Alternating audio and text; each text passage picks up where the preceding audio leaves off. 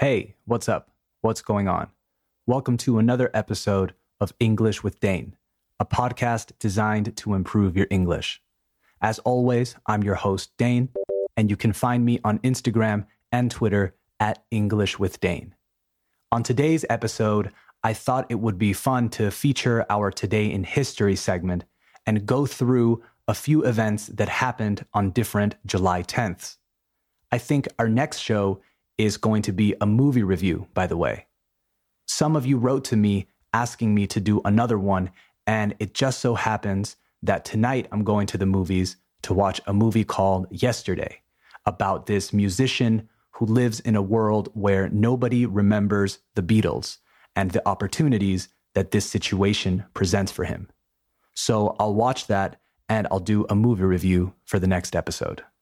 Okay, no more intros. Let's start the show. You are listening to the 28th episode of English with Dane. Hit it.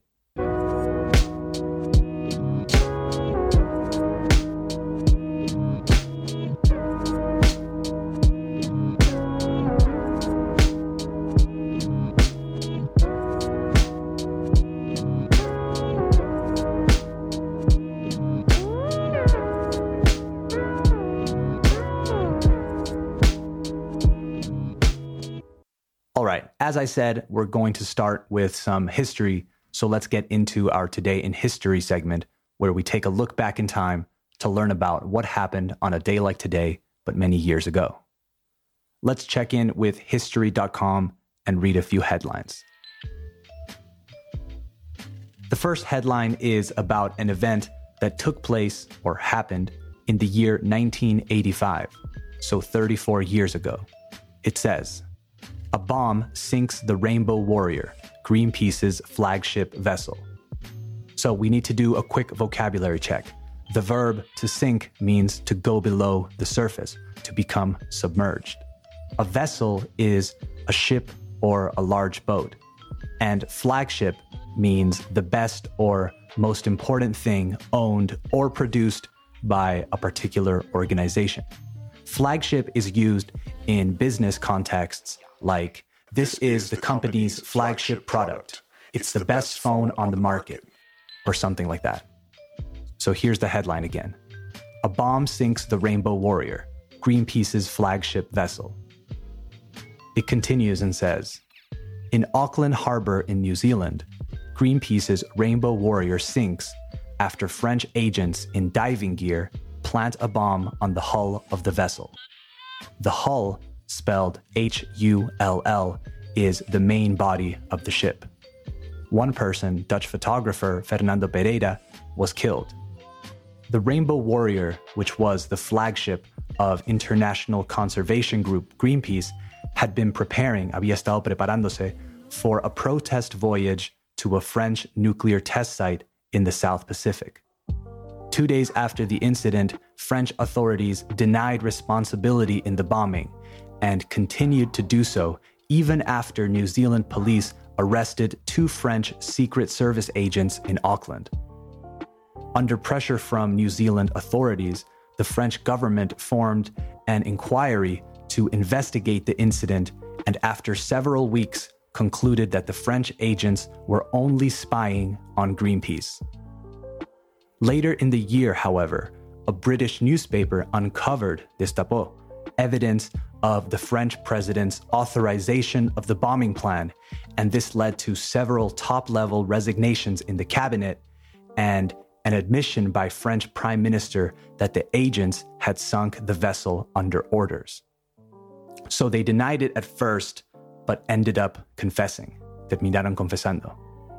I found a clip of one of the Navy divers, by the way, apologizing for his participation in the event. Here it is. A retired French secret agent has apologized for planting explosives in a state sponsored terror attack that sank the Greenpeace ship Rainbow Warrior in New Zealand in 1985. Jean Luc Kister said he and his colleagues never meant to kill anybody. I would like to take this opportunity to express my deepest regrets and apologizes. You need to know that in France, the president is the chief of the armies that could have been a Watergate, a French Watergate. Okay, here's another headline.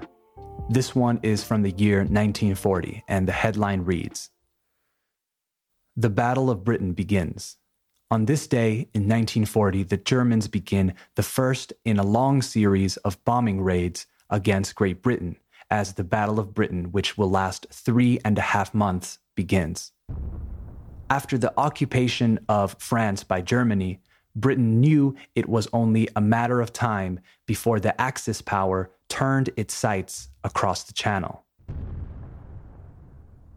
To turn your sights means to shift or redirect your focus, okay?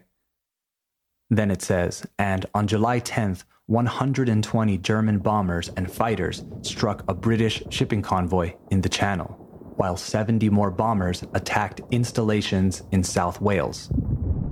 Although, a pesar de que Britain had far fewer fighters than the Germans, they had a few advantages, un par de ventajas, such as an effective radar system, which made surprise attacks by the Germans unlikely Britain also produced superior quality aircraft. Its Spitfires, that's the name of the plane, could turn faster than Germany's planes, making it easier to escape and maneuver. The British also had planes with bigger engines, while the Germans' single engine fighters had limited flight radius. Then there's an extra little part about the Battle of Britain that says Did you know the battle received its name from a speech Winston Churchill delivered to the British House of Commons on June 18, 1940, in which he stated, en el cual dijo, The Battle of France is over. I expect the Battle of Britain is about to begin. Okay, we have one more headline. For this one, we go back to the year 2018, so last year, and the headline reads last of Thai soccer team rescued from cave. On this day, in a search and rescue effort that captured the world's attention for more than two weeks, the last of the 12 Thai youth soccer players and their coach are safely rescued and transported to a local hospital. Let's make it feel a little bit like a cave for this one. Let's put on some reverb and some water sounds to set the stage. That's better. On June 23, 2018, Ekapol Chantawong, who was 25 years old, and his players, who ranged in age from 11 to 16, set out to explore the Tham Luang cave network in what was intended to be a fun, hour long after practice adventure when they were trapped underground as monsoon rains flooded the cave's entrance. A search for the team and their coach took nine days when two elite British divers located the group on July 2, 2018, around 2.5 miles from the cave's entrance. They were alive but malnourished, malnutridos, exhausted and running out of oxygen, and the dangerous tight and twisting passageways, caminos, with strong currents meant that the situation was a logistical nightmare. On July 10th, the first four boys were led, fueron guiados, out of the cave by an international team of cave diving experts, including Navy SEALs. On July 9th, four more boys were rescued, and finally, on July 10th, the remaining four boys and the coach were rescued after spending 17 days in the cave. The boys were sedated, fueron sedados, with the drug ketamine during the rescue and wore wetsuits and full face masks to provide oxygen. They were all released from the hospital one week later. The event resulted in one fatality. A volunteer diver and former Thai Navy SEAL, Saman Kunan, who was aged 38, died on July 6th when he ran out of oxygen underwater while trying to give oxygen tanks to the boys. Here's a clip about the rescue. Tonight, all 12 young soccer players and their coach are free. They're safe, the whole world watching.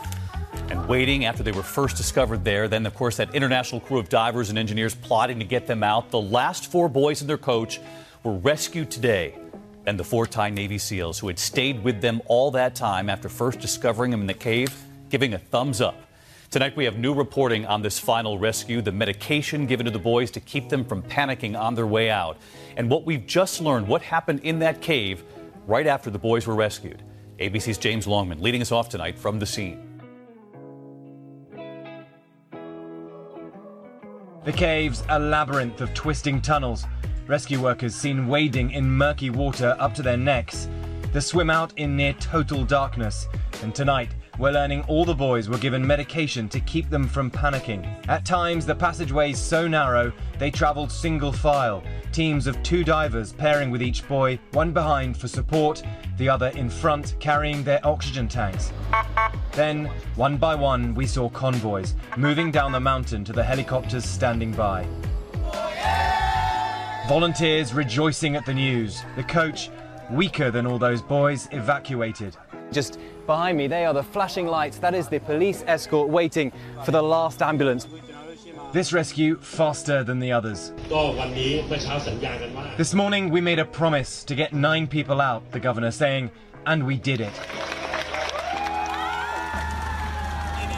These Navy SEAL divers and medic waiting to leave until everyone was safe, giving a thumbs up tonight. They stayed with boys in the cave since they were found over a week ago. How many of you? The once unthinkable, now a miraculous reality.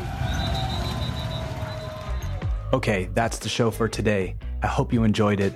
Stay tuned for episode 29 of English with Dane, which will be a review of the movie yesterday. I think I'm going to enjoy it, but I'll have to wait and see. Don't forget to subscribe on Apple Podcasts, Spotify, iVoox, or wherever you're listening to English with Dane and support the show by leaving a five star rating and a review. Share it with friends and family or anyone who you think would enjoy it. Okay, talk soon. Bye bye.